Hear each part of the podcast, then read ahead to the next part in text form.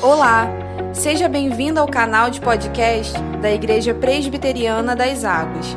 As mensagens que você ouve aqui foram ministradas em nossos cultos por nossos pastores. Deus te abençoe poderosamente.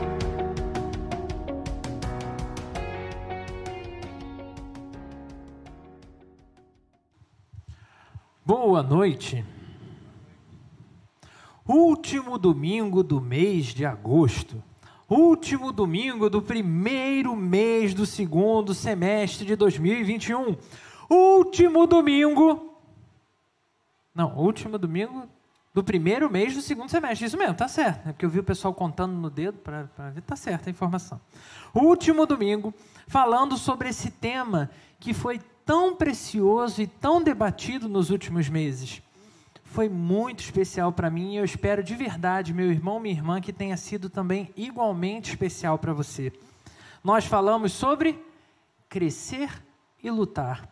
Duas coisas com as quais todos nós temos que lidar quase que diariamente.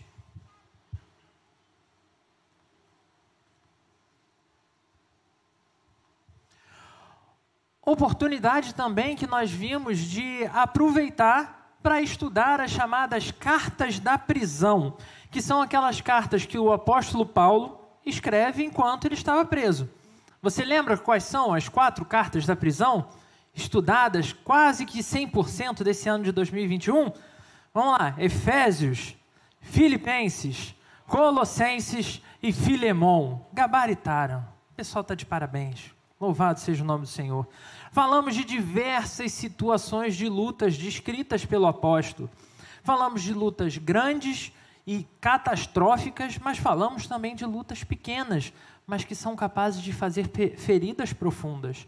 Falamos de lutas que são internas, lutas que são externas, lutas que são meramente lutas carnais, mas também lutas que são 100% espirituais sempre focando em todo o crescimento e aprendizado que o Senhor propiciou para cada um de nós em cada uma das nossas lutas.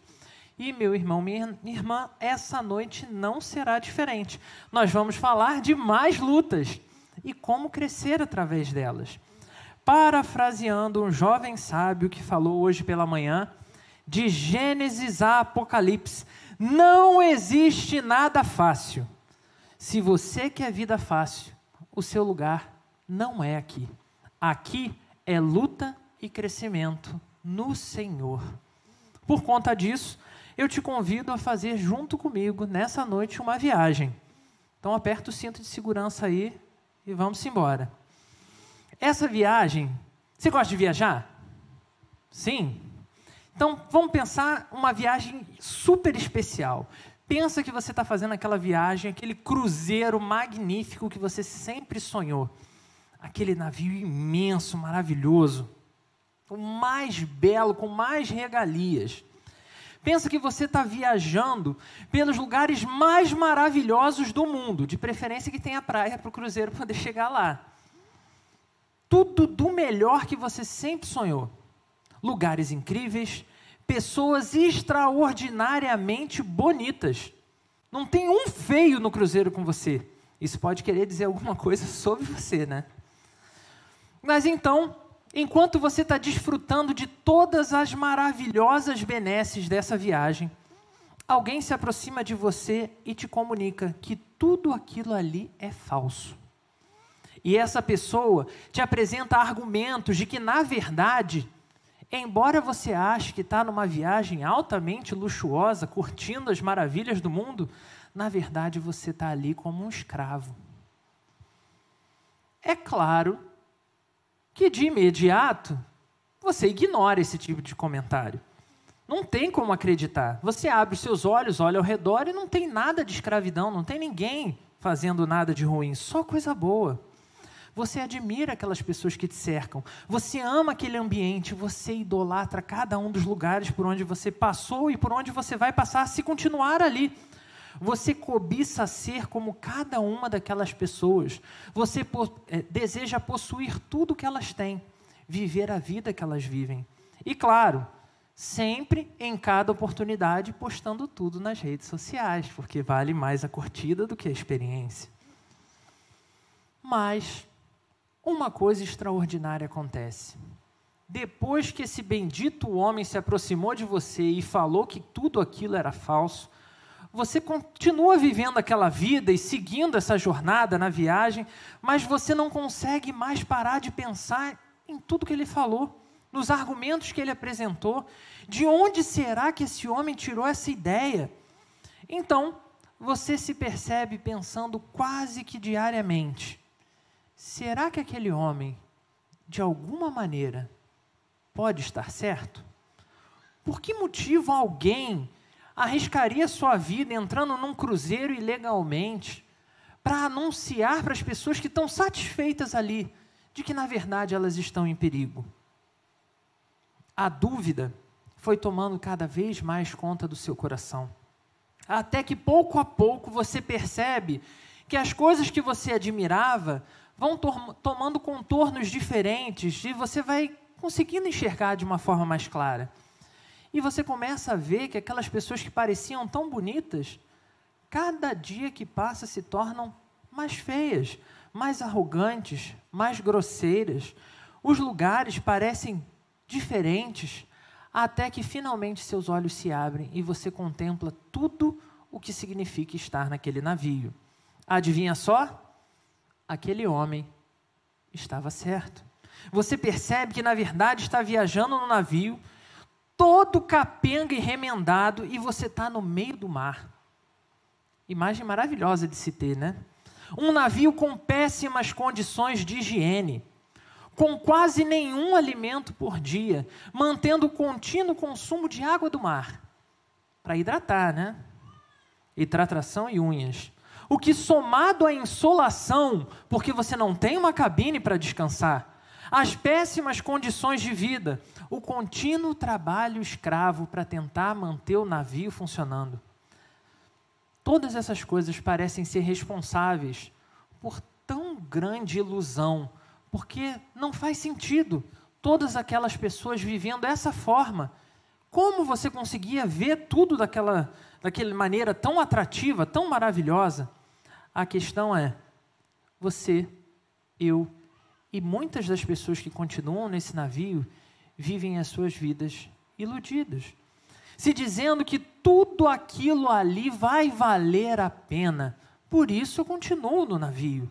Mas se isso não fosse bastante, você ainda está cercado por pessoas e você olha para cada uma delas e você percebe que são pessoas sofridas, talvez até mais sofridas que você, pessoas doentes, pessoas desnutridas, pessoas que não conseguem mais se manter, mas continuam exercitando a ida nas redes sociais para mostrar que vida maravilhosa tem.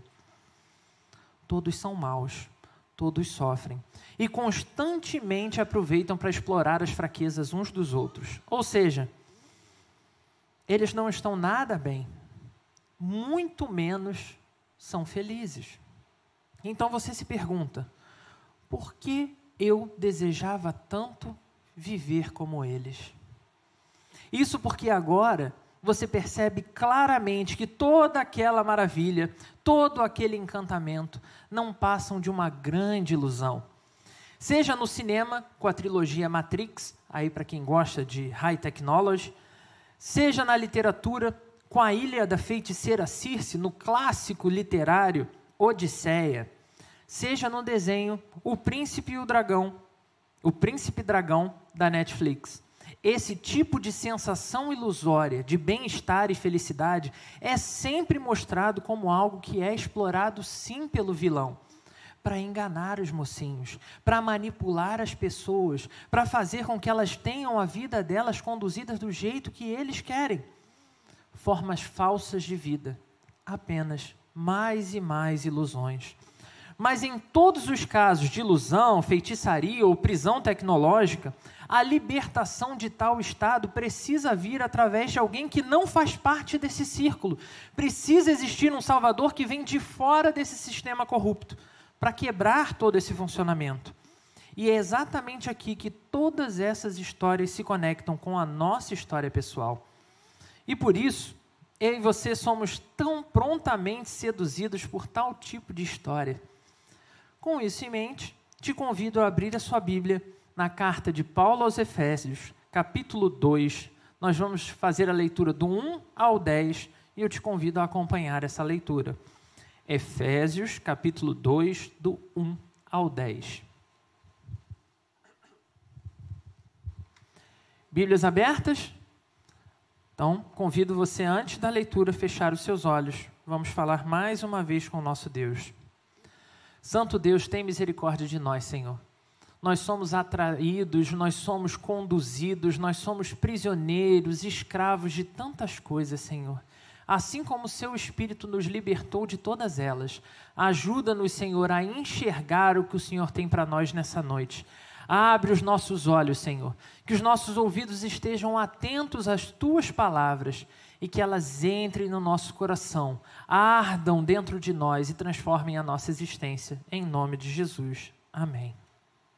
Diz assim a palavra do Senhor: Ele vos deu vida, estando vós mortos nos vossos delitos e pecados, nos quais andastes outrora, segundo o curso desse mundo, segundo o príncipe da potestade do ar, do espírito que agora atua nos filhos da desobediência entre os quais também todos nós andamos outrora, segundo as inclinações da nossa carne, fazendo a vontade da carne e dos pensamentos. E éramos, por natureza, filhos da ira, como também os demais. Mas Deus, sendo rico em misericórdia, por causa do grande amor com que nos amou, e estando nós mortos em nossos delitos, nos deu vida juntamente com Cristo pela graça sois salvos.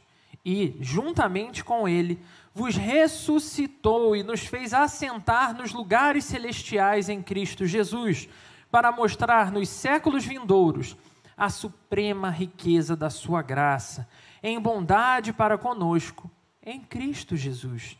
Porque pela graça sois salvos, mediante a fé. E isso não vem de vós, é dom de Deus não de obras, para que ninguém se glorie, pois somos feitura dele, criados em Cristo Jesus para boas obras, as quais Deus de antemão preparou para que andássemos nelas. Paulo é esse cidadão que havia sido liberto da grande ilusão e sabia que era necessário se comprometer com o salvamento de outras pessoas que continuavam sendo conduzidas daquela maneira.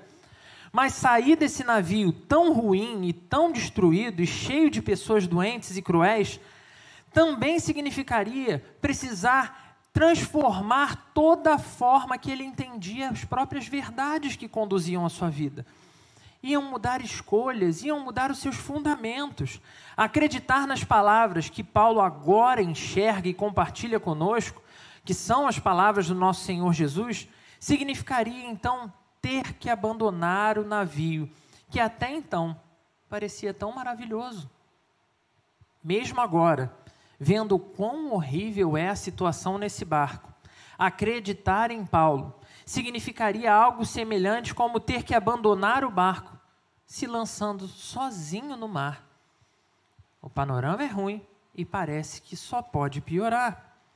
Depois de mais alguns dias de sofrimento e reflexão, diante de tudo aquilo que você vê, você sente que chegou o momento. Você reúne toda a força necessária e então você pula para fora do barco. Ah, acabou, não vivo mais aqui. Você mal começa a nadar para se afastar do barco, quando você percebe de relance uma grande onda que se aproxima de você. Você nada com todas as suas forças e habilidades e consegue não ser atingido por ela. Mas quando você olha para trás, percebe que o barco foi atingido. E não mais é um barco. Agora são apenas destroços. Tudo que resta ao seu redor são restos de madeira destruída e alguns poucos sobreviventes que também parecem finalmente libertos dessa ilusão. Você se tornou um náufrago.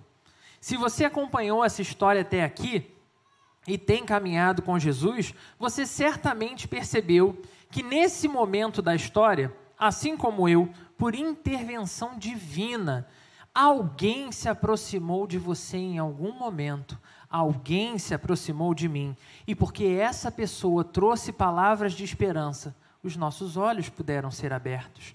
Porque essas palavras chegaram até você, você viu que era hora de mudar de vida, tinha que abandonar esse barco. Só que quando você decide isso, você, assim como eu, resolveu se tornar um náufrago. E esse será o nosso tema nessa noite. Então pode anotar aí. O náufrago, quase que não sai, e a tábua de salvação. Meus irmãos, vocês podem ter certeza que essa situação faz parte da vida de todo cristão. Se em algum momento da sua vida o Senhor chegou até você em palavras, em conceitos, em pregações, em músicas, você certamente começou a questionar as coisas que tinham sido vendidas para você. As suas convicções, as suas crenças mais básicas, coisas que você considerava que eram inabaláveis, inquestionáveis, agora são colocadas em xeque. Seus olhos estão abertos pelo poder do Espírito Santo e tudo que fundamentava suas principais escolhas agora não precisam de revisão. E isso só foi possível por causa desse versículo 1 que nós lemos. Você leu com bastante atenção? O versículo 1 disse: Ele nos, nos deu vida, estando nós mortos nos nossos delitos e pecados.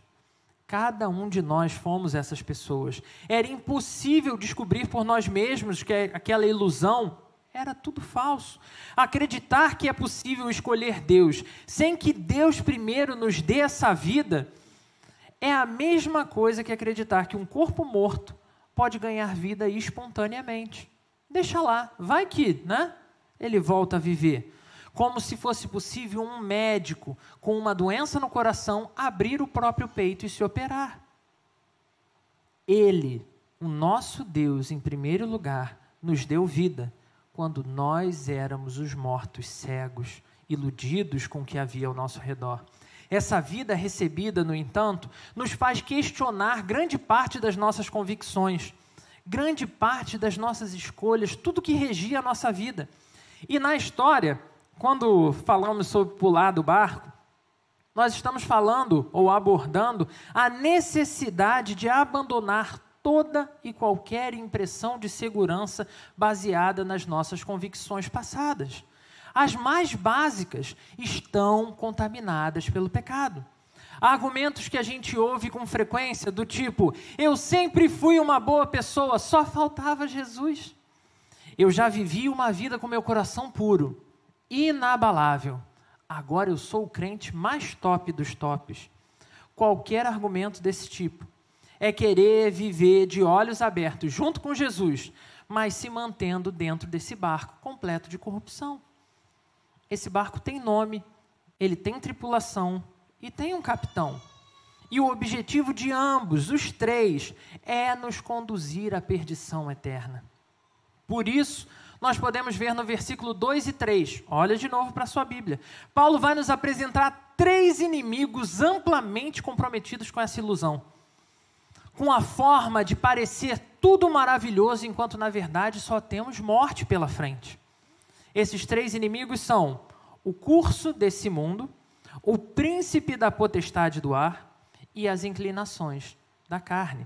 Isso significa que, apesar de fazermos coisas aparentemente boas, mesmo dentro desse barco, antes de ouvirmos as palavras libertadoras do nosso Senhor, continuávamos vivendo em ilusão. Fazíamos tudo isso porque Jesus era e continuava sendo soberano, apesar da nossa prisão e ilusão. Então, por mais que você tenha feito algo bom antes na sua vida e na sua história, as motivações do seu coração eram motivações erradas. Esses três inimigos são apelidados por alguns dos grandes estudiosos desse texto como trindade satânica. Olha que nome bonito, né? Seu poder e influência é tão grande que mesmo homens e mulheres dotados de extraordinários intelectos são facilmente manipulados por esses três. De novo, voltando ao filme Matrix, um poder semelhante a esse vai atuar no coração de um personagem muito especial, não sei se você ainda se lembra do primeiro filme, chamado Cypher. Um carequinha que gostava de um óculos escuro. Não é o Morfeu, gente. Depois que esse personagem viveu alguns anos liberto da influência de Matrix, ele prefere trair os seus companheiros em troca de ser reinserido na Matrix, em troca de receber benefícios pessoais, ainda que fosse tudo mentira, ainda que fosse tudo ilusão. Ele preferia viver uma ilusão enquanto rei do que a verdade passando dificuldade. Essa trindade que alcançou esse personagem ela atua hoje em homens e mulheres de diversas classes sociais, seduzindo-os e corrompendo os seus corações a tal ponto que eles se tornam realmente cegos. Nem que a verdade seja esfregada diante deles, eles são capazes de compreender, porque os seus olhos não foram revividos. No entanto, se você observar atentamente os versículos 2 e 3, observará que todo o poder e influência que tal trindade exercia sobre os resgatados por Cristo encontram-se no passado. Eles não mais dominam sobre a vida daqueles que foram alcançados por Jesus. Marcado pela expressão outrora no texto. Pode conferir na sua Bíblia. Versículo 2: Nos quais andastes outrora. E no versículo 3: Os quais também todos nós andamos outrora em outros tempos, num momento antes de conhecer a verdadeira liberdade. Isso significa que até o momento que a salvação não havia sido aplicada em nossos corações, nós seguíamos sim sob completa influência dessa trindade. Mas a partir do momento que Jesus nos libertou de tais algemas, nenhum dos três exerce mais domínio ou senhorio sobre as nossas vidas. Perceba bem que Paulo não diz que não representam mais um desafio, não é isso que ele está falando. Mas ele deixa claro, nos versículos 4 a 7, que não somos mais dominados por eles, pois Jesus Cristo agora é o nosso Senhor. Jesus Cristo pagou o nosso preço e nos libertou de tal domínio. Ele nos libertou de toda ilusão que nos prendia. Ele nos libertou daquela vida que vivíamos. Isso significa que no momento que essa salvação foi sim aplicada a mim e a você, meu irmão, nós não mais somos dominados pelo curso desse mundo, muito menos influenciados tão fortemente pelo príncipe da potestade do ar, muito menos ainda pelas inclinações da nossa carne, os nossos próprios desejos nem poderes culturais, nem poderes espirituais, nem poderes emocionais ou pessoais, como você queira chamar. Não somos mais vítimas de nós mesmos. Não é possível mais, uma vez liberto pelo nosso Senhor Jesus, nós termos a repetição de palavras como: Eu fiz porque a carne é fraca. Eu fiz porque o inimigo me fez cair nós não somos mais escravos do pecado. Não somos mais vítimas de paixões avassaladoras e incontroláveis. Eu posso escolher por quem eu vou me apaixonar. Não somos mais vítimas de demônios que ficam nos rondando, que ficam nos conduzindo a fazer o mal. Não somos mais vítimas de pessoas que nasceram em corpos errados e por isso precisam transformar a natureza que Deus lhes deu. Somos homens e mulheres amados por Deus a tal ponto de sermos pela morte do seu Filho, o nosso Senhor Jesus Cristo, sermos também com Ele ressuscitados, pelo seu poder restaurados. O barco não mais determina a direção das nossas vidas. O capitão ou qualquer opressão ou domínio que havia sobre nós não mais nos obriga a viver a vida no mesmo molde. No mesmo molde nós não somos mais escravos do pecado. Somos homens e mulheres livres em Jesus Cristo, homens e mulheres ressuscitados pelo seu poder. Mas somos homens e mulheres que, embora não estejam mais no barco da perdição, é o tal do Jai ainda não? Ao mesmo tempo, ainda não estamos em terra firme não estamos completamente seguros. Nós ainda não chegamos ao nosso destino final. De escravos tripulantes, nós fomos promovidos a náufragos. E como náufragos, ainda há muito que enfrentar até chegar em terra firme. E sozinho, meu irmão, minha irmã, eu preciso te alertar: certamente o desafio se torna muito pior.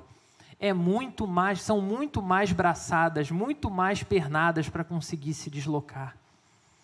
No filme de igual nome do nosso tema, O Náufrago, vemos a mudança de vida vivida pelo personagem principal e como a sua sanidade é colocada em xeque, ao ponto dele ser, é, ser necessário para ele, para ter algum equilíbrio, construir um amigo.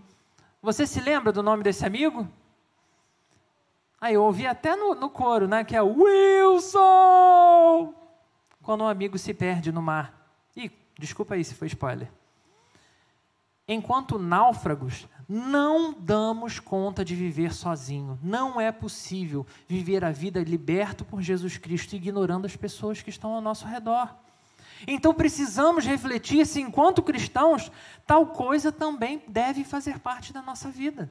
Eu me libertei do barco, Agora nada mais me segura. Cada um por si e Deus por todos. Mas voltando à nossa história, enquanto náufragos, enfrentamos e enfrentaremos ainda muitos dias de bonança. Olha só o dia que nós estamos, irmãos. Um dia maravilhoso de gratidão ao Senhor Dias que a gente vai olhar para os céus e vai contemplar aquela lua maravilhosa, igual com os adolescentes. Teve um dia que a gente viu uma lua vermelha, só que os nossos celulares, nossos celulares são tão pobres e tão ruins que ninguém conseguiu tirar uma boa foto daquela lua. Dias de clima ameno, gostoso para caminhar. Situações em que a gente até vai descolar um bom peixinho para comer ali, tranquilamente. Dá para viver bem liberto desse navio. Mas também vão existir dias que as lutas serão grandes demais. Tão grandes, irmãos, e tão cheios de ondas e tempestades, que nós vamos desejar voltar para aquele barco sabendo que o barco é o barco da perdição. E diante desse medo de, de, solidão, diante desse medo de abandono, diante dos tormentos que nos cercam, muitas vezes nós somos tentados a ignorar a grande salvação que nós recebemos. E nós vamos optar, sim, por, no meio do desespero por sobrevivência, nos agarrar ao primeiro pedaço do navio que passar na nossa frente. Seja uma tábua, seja o que for, o que importa é salve-se quem puder. Nesse sentido, qualquer tábua de madeira pode parecer servir como salvação. Qualquer mero instrumento que está boiando mais ou menos, parece que serve para me salvar. No romance Ressurreição, de Machado de Assis, vemos uma apaixonada mulher chamada Cecília descrever como ele tinha compreendido seu romance com cada um dos personagens principais. Ela vai dizer o seguinte: olha que frase maravilhosa dessa personagem. Ela vai dizer que viu no, na contraparte, né, no seu amante, uma esperança de salvação e por isso fez todo o esforço possível para agarrá-lo como uma tábua num naufrágio. Palavras de Machado de Assis. Mas ela mesma afirma que ela não percebeu, a tábua não percebeu que salvaria uma vida e por isso se deixou levar pelas ondas. Ela achou que a tábua era a melhor coisa que ela podia ter. Mas a tábua não estava nem aí para ela.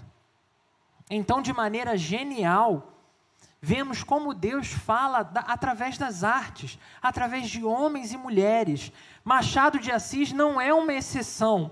Ele traz a seguinte resposta do protagonista: olha que coisa preciosa. O protagonista, depois de ouvir esse discurso da mulher apaixonada, lhe responde: Você está certa, minha querida, pois eu mesmo me acuso de estar aquém do papel de redentor. Eu não posso nem me salvar, quanto mais salvar você.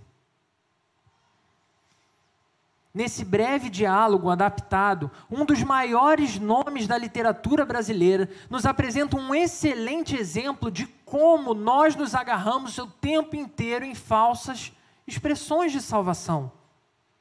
Nesse caso, a personagem Cecília tentava se agarrar ao doutor Menezes, isso é capítulo 2 da obra Ressurreição, se você quiser conferir depois, inclusive é uma literatura muito boa, como se ele fosse realmente a única esperança de salvação para ela. Similar ao caso do Cypher que nós falamos, que se agarrava a Matrix achando que ele só podia ser feliz se voltasse para lá. Similar ao caso de Ulisses na Odisseia, querendo seguir as ordens de Hermes para se livrar dos feitiços. Mas a pergunta que, que surge para nós nessa noite é: e você? Você já abandonou o barco da perdição? E se abandonou o barco da, da perdição, você tem vivido como um homem e mulher livre? E vivendo como um homem e mulher livre, quais têm sido as tábuas em que você tem se agarrado? Quando as ondas parecem que vão te engolir, quando o sofrimento vem e é forte demais, não dá para voltar mais para o maldito barco. Em quem você se agarra quando as coisas realmente complicam? Quais são as suas tábuas de salvação? Pessoas, instituições, lugares? Estamos falando aqui de momentos de grandes e profundas angústias, como a vivida pelo salmista no Salmo 121, que nós vamos ler durante a semana, onde, cercado por inimigos, ele grita: Eleva os meus olhos para os montes, de onde me virá o socorro? Nesse momento de luta e dor, em quem você tem se agarrado? Você pode responder como o salmista do Salmo 121, dizendo que o seu socorro vem do Senhor? Irmãos, muitos são os náufragos que se agarram a absolutamente qualquer coisa que aparece. Qualquer saída serve. Alguns se agarram até mesmo às suas próprias boas obras, porque acreditam que podem sozinhos viver essa vida no intuito de ter algum poder de negociação com Deus. Deus, pô, dei meu dízimo ok, doei agasalho para a campanha, dei cesta básica, está na hora do Senhor me dar alguma coisa, Deus. Como se houvesse possibilidade de conquistar alguma coisa pelos nossos próprios braços. Como se fosse suficiente para enganar Deus e garantir a nossa, nossa vida, o nosso bem-estar. É por isso que nos versículos de 8 a 10, 8, 9 e 10, fecham tão gloriosamente essa passagem de Paulo, onde ele diz: Porque pela graça sois salvos, mediante a fé, e isso não vem de vós, é dom de Deus. Não de obras, para que ninguém se glorie, pois somos feitura dele, criados em Cristo Jesus para boas obras, as quais Deus de antemão preparou para que andássemos nelas. Tudo começa em Deus, tudo depende de Deus e tudo retorna para Deus. Irmãos, definitivamente não é fácil viver a vida de náufrago. Mas aquele que nos libertou da escravidão daquele navio corrupto e pecaminoso, que era conduzido sim pela trindade satânica, é o mesmo que graciosamente já nos garantiu a nossa salvação. E não é uma salvação passageira, não é uma salvação é, episódica de um ponto na nossa vida, é a nossa salvação eterna. Nós já possuímos todas as garantias que um filho e uma filha de Deus podem receber. Isso representa desfrutar desde já, desde agora, de relances do nosso prêmio final. Quando nos reunimos para cultuar, desfrutamos desse bem-estar quando celebramos dias preciosos como culto de gratidão, onde talvez você tenha sim momentos para agradecer a Deus por aniversário, portas abertas, vitórias, mas talvez você ainda esteja no meio da sua luta e parece que você não tem motivo nenhum para agradecer. Mesmo assim, hoje você pode olhar ao seu redor e ver que pessoas que também têm enfrentado dificuldades, que também estão lutando para seguir nadando contra as marés, conquistaram alguma coisa. Os nossos irmãos já receberam bênçãos do nosso Senhor. Olhos abertos e transformados por Deus são olhos que aprendem a contemplar a beleza, tanto nas belas praias por onde passamos, quanto nas imensas ondas que vão nos atingir. Ou seja, também significa, em meio aos piores momentos de luta, confiar o quão certo é o nosso final.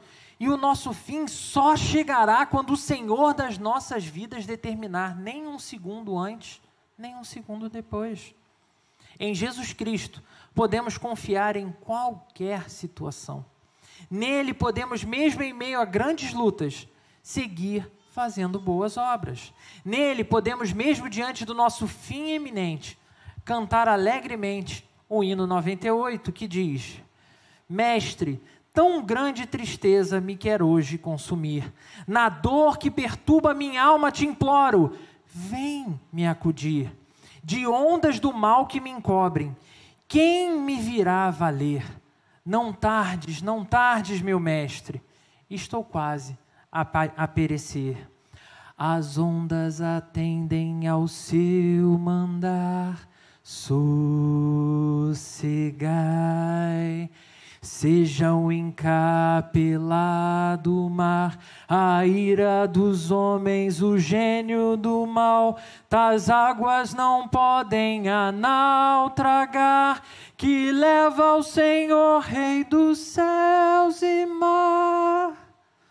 Pois todos ouvem o meu mandar, sossegai, sossegai, convosco estou para vos salvar, sossegai.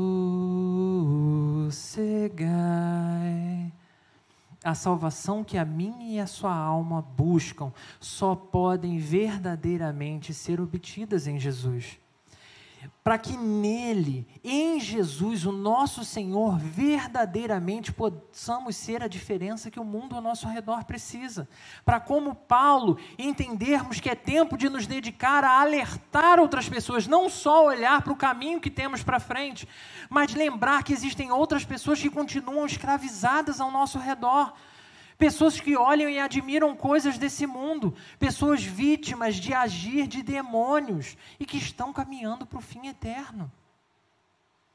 Pessoas que vivem vítimas dos seus próprios desejos, para que em Jesus eu e você possamos viver já aqui lampejos dessa imensa alegria de salvação que nós recebemos gratuitamente, para em Jesus, eu e você podemos de verdade nos preocupar em fazer boas obras, glorificando ao Senhor, como a gente conversava com os adolescentes ainda há pouco. O pessoal falou que glorifica o Senhor tomando banho. Eu não sei que banho é esse, mas entenderam que é glorificar o Senhor com a vida inteira. Quando a gente conversa, quando a gente estuda, quando a gente acorda cedo para trabalhar, glorificar o Senhor fazendo o melhor isso, meu irmão, minha irmã, é o que a gente pode chamar de maturidade cristã. Reconhecer que glorificamos ao Senhor com as vitórias e bons momentos, mas reconhecer que também glorificamos ao Senhor em meio às nossas derrotas e mais difíceis dores. Esse é o verdadeiro crescimento que nos foi proposto. Muitos são aqueles que batem no peito e que gostam de dizer por aí que cresceram e são crentes maduros, mas pouquíssimos são aqueles que obtêm a autêntica maturidade espiritual que vem do Senhor. Em que parte dessa jornada você se encontra? Um, opção número um, primeira porta, vamos lá. Dentro do navio, desejando apenas ser mais um homem e uma mulher bem-sucedida nesse mundo tentando conquistar as vitórias que você precisa, se tornando um homem ou uma mulher bem-sucedido e especial.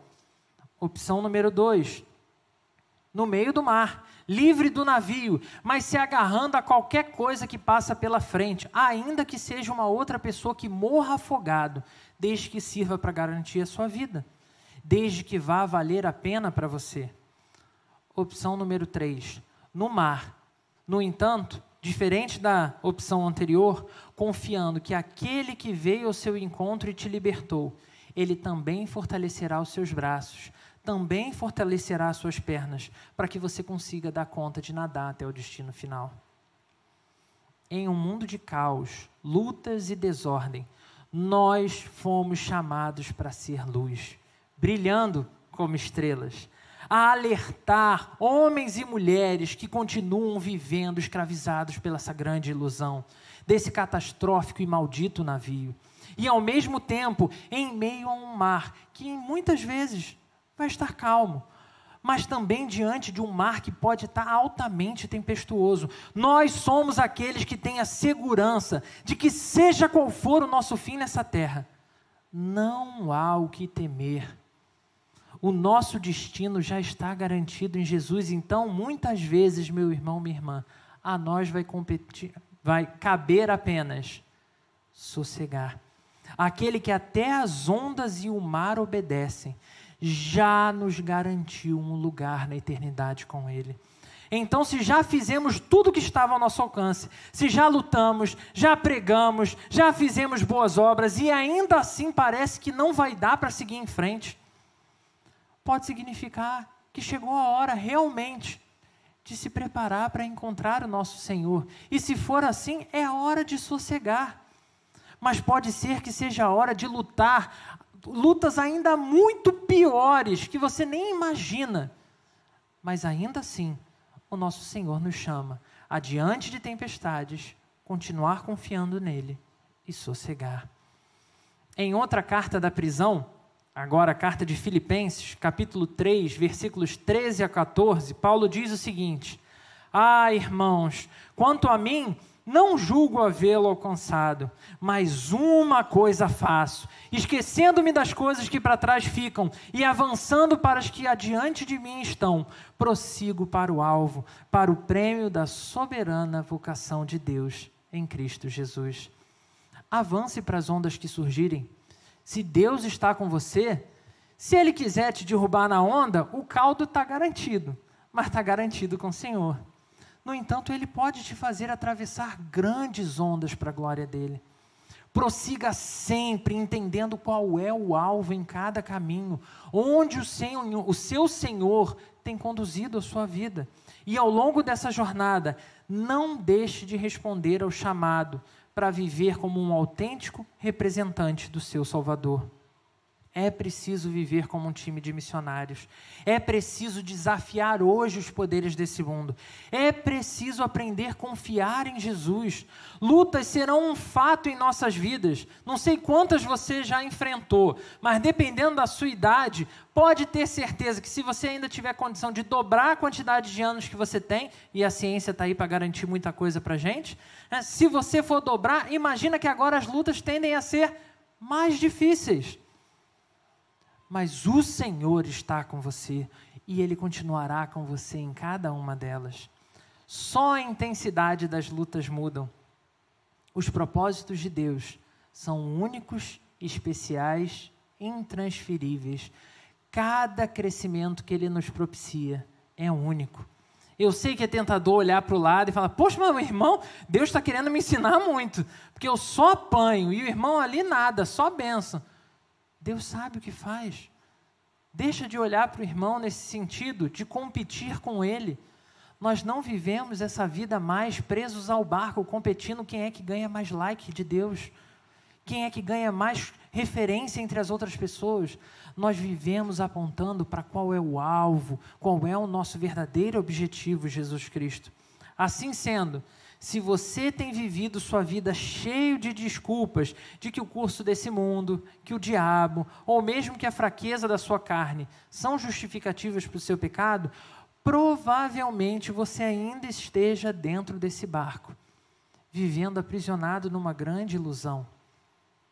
Ou, ainda que tenha conseguido se livrar dele, talvez você esteja tão agarrado nos pedaços, dos destroços desse barco, que você não consegue enxergar que você está bem perto da praia. Você não precisa se agarrar mais a valores antigos.